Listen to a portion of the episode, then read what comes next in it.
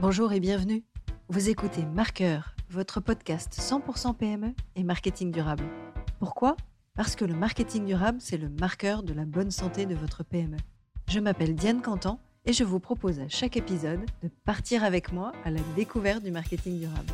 10 minutes pour avancer, ensemble, sur un sujet essentiel à la performance de votre entreprise, mettant en avant la relation client et étant au cœur des enjeux de RSE.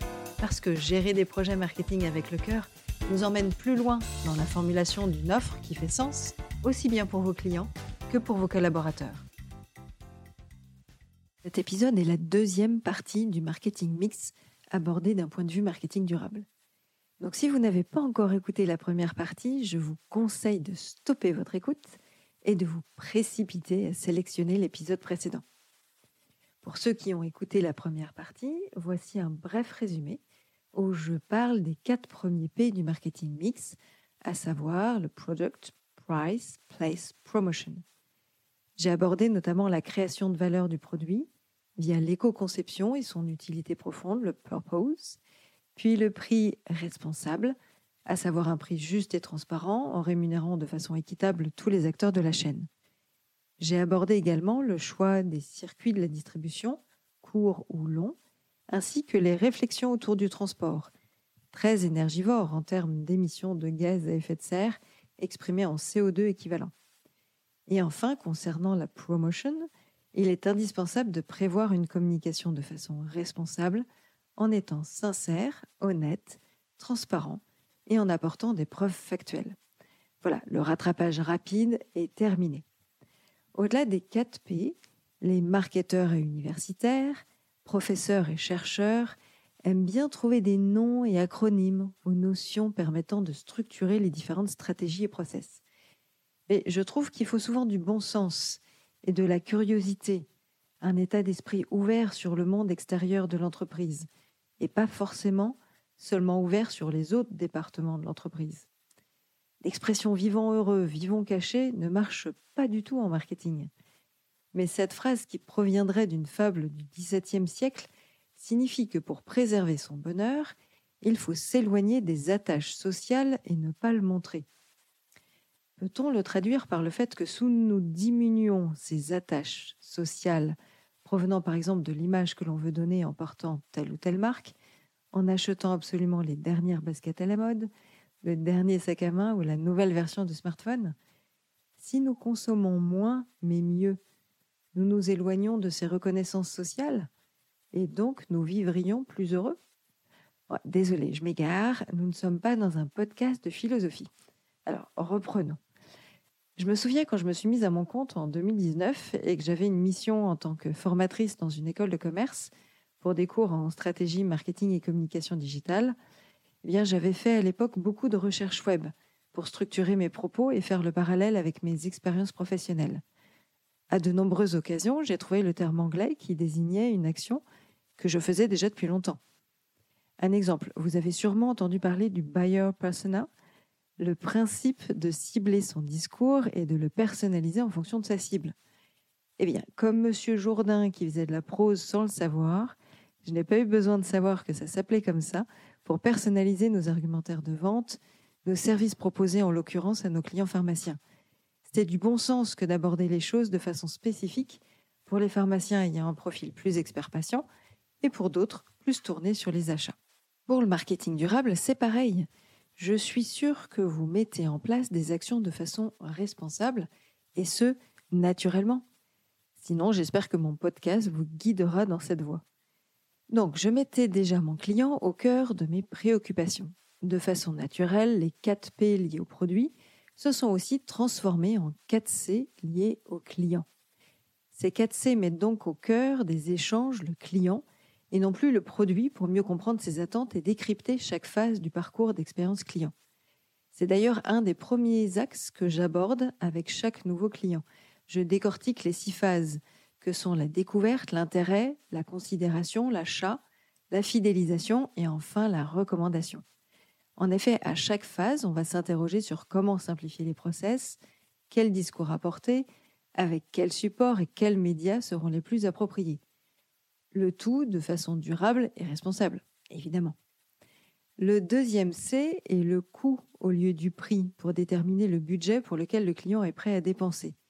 Quels arbitrages doit-il faire? S'il a envie d'aller faire ses achats chez Truffaut, par exemple, au-delà du prix du produit, il va intégrer également les coûts pour s'y rendre. En bus, et c'est inclus dans sa carte mensuelle de transport, en voiture, et il doit rajouter le prix de l'essence pour le trajet, mais sur combien de kilomètres? Sachant que les pénuries d'essence régulières lui feront peut-être préférer différer son achat ou bien carrément le supprimer, sauf si la marque lui propose une alternative d'achat digital, par exemple.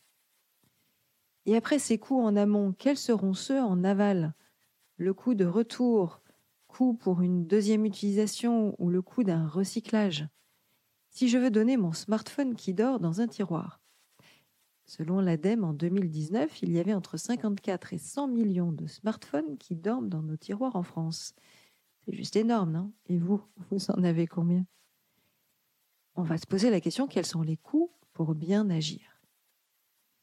Troisième, c'est la communauté, à rajouter à la communication et qui vient à la place de promotion. Quelles sont les interactions avec le client sur le long terme? C'est tout l'enjeu avec les communautés des réseaux sociaux, par exemple, ainsi que la proximité avec le client final.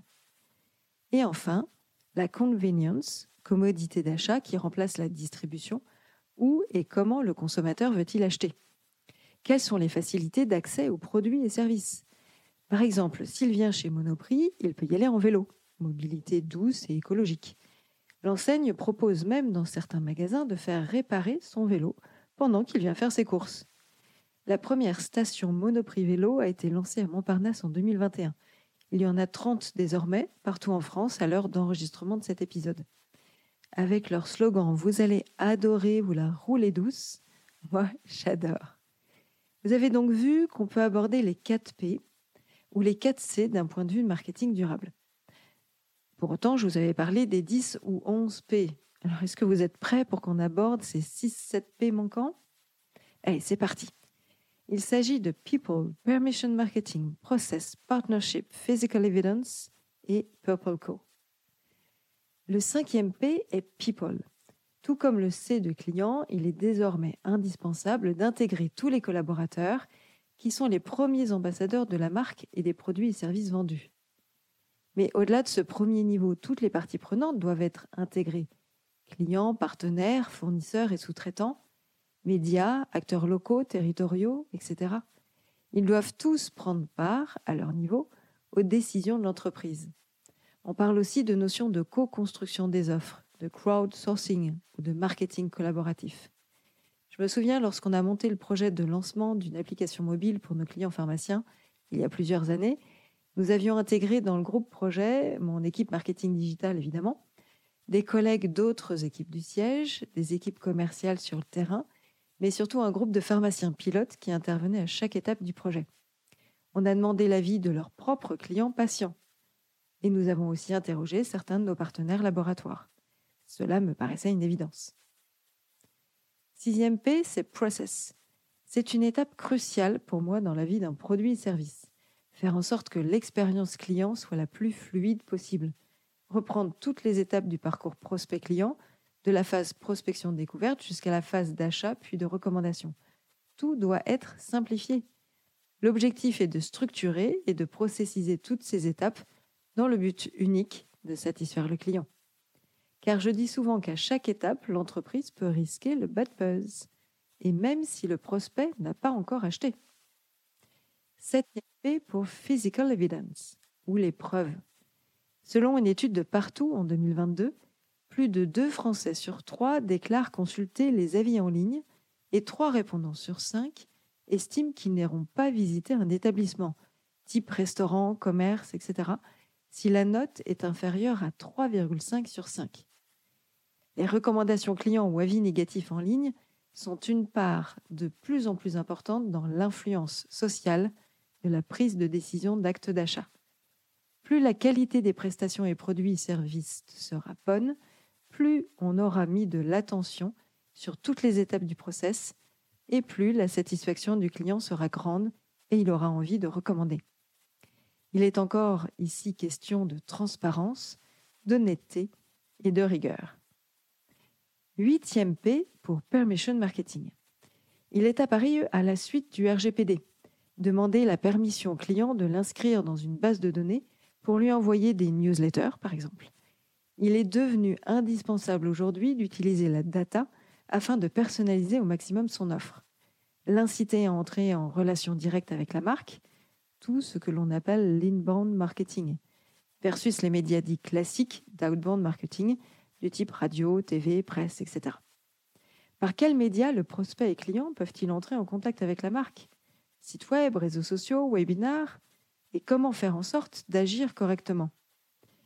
Il n'y a rien qui m'agace plus que de faire une nouvelle inscription sur un site internet pour un achat X ou Y et de devoir lire toutes les petites lignes en bas de mon inscription pour savoir si je dois cocher ou décocher les cases vous recevrez des informations de la part de nos partenaires. Ne manquez pas nos offres. Acceptez nos CGV. Ne faisons pas de la sursollicitation de fenêtres pop-up qui s'ouvrent toutes les 10 secondes.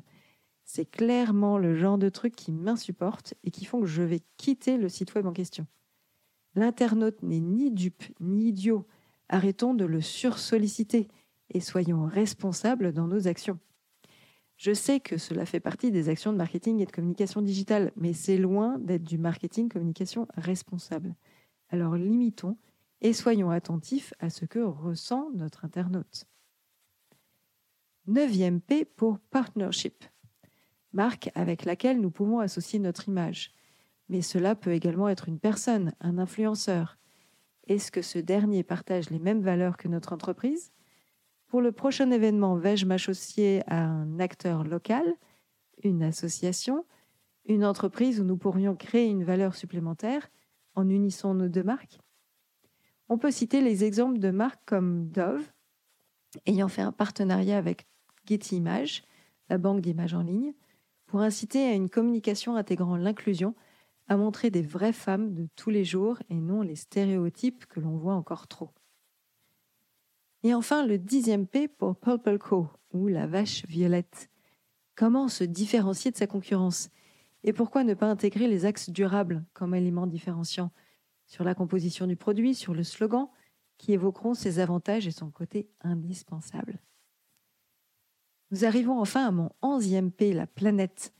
Comment intégrer l'environnement et la biodiversité dans les actions de création et de suivi de nos produits et services? Les équipes marketing devront désormais intégrer la mesure de ces impacts. Besoin en ressources, en énergie, et donc challenger de nouveaux éléments de leur offre de produits et de services. Les matières premières, le choix des procédés de fabrication, les lieux de fabrication, les choix de modes de transport, mais aussi quel mode d'allocation de produits ou services il faut prendre en compte. Par exemple, le business model de don, de réciprocité, d'échange ou de répartition élément cité dans le livre de Timothée Paric, Ralentir ou périr. J'aurai l'occasion d'en parler davantage dans un futur épisode. Sans oublier la façon dont on imagine l'usage et la communication, la création d'événements, des services associés, la PLV, et enfin tous les impacts liés à sa vie ou sa seconde vie, réparation, recyclage, déchets, destruction, etc. Les ressources de notre planète ne sont pas infinies, nous devons en prendre soin pour les générations futures. Nous avons abordé les 10 ou 11 P ainsi que les 4 C. Mais j'ai également parlé des 3 P du marketing durable, People, Purpose, Planet. En résumé, oui, le marketing mix peut inciter à faire du marketing responsable et plus durable. Et oui, il est important que toutes les fonctions dans l'entreprise s'impliquent sur le sujet, en partant de la direction de l'entreprise vers tous les autres départements. Et si cela ne vient pas de la direction, les clients consommateurs et les collaborateurs peuvent influencer l'entreprise. Toutes les parties prenantes seront impliquées dans ces projets. Il faudra fixer un cadre de responsabilité, fixer des objectifs à suivre et prendre les décisions en conséquence. C'est ce que l'on appelle la gouvernance de la démarche RSE déclinée pour chaque département. Et enfin, oui, l'économie circulaire peut faire changer la donne du consommateur pour consommer moins, mais mieux. En conclusion, j'aimerais dire que les directions marketing et les directions générales n'aient pas peur de prendre des risques et de changer. Le changement peut être source de stress pour les équipes, mais c'est la seule façon d'avancer rapidement et de challenger totalement son offre. Je finirai par une citation du guide spirituel de l'Inde Gandhi. Vous devez être le changement que vous voulez voir dans ce monde. Je vous laisse méditer. Merci de m'avoir écouté sur ce podcast marqueur. Si vous avez des souhaits ou sujets à aborder, n'hésitez pas à l'indiquer en commentaire ou en message sur LinkedIn. À bientôt pour un prochain épisode.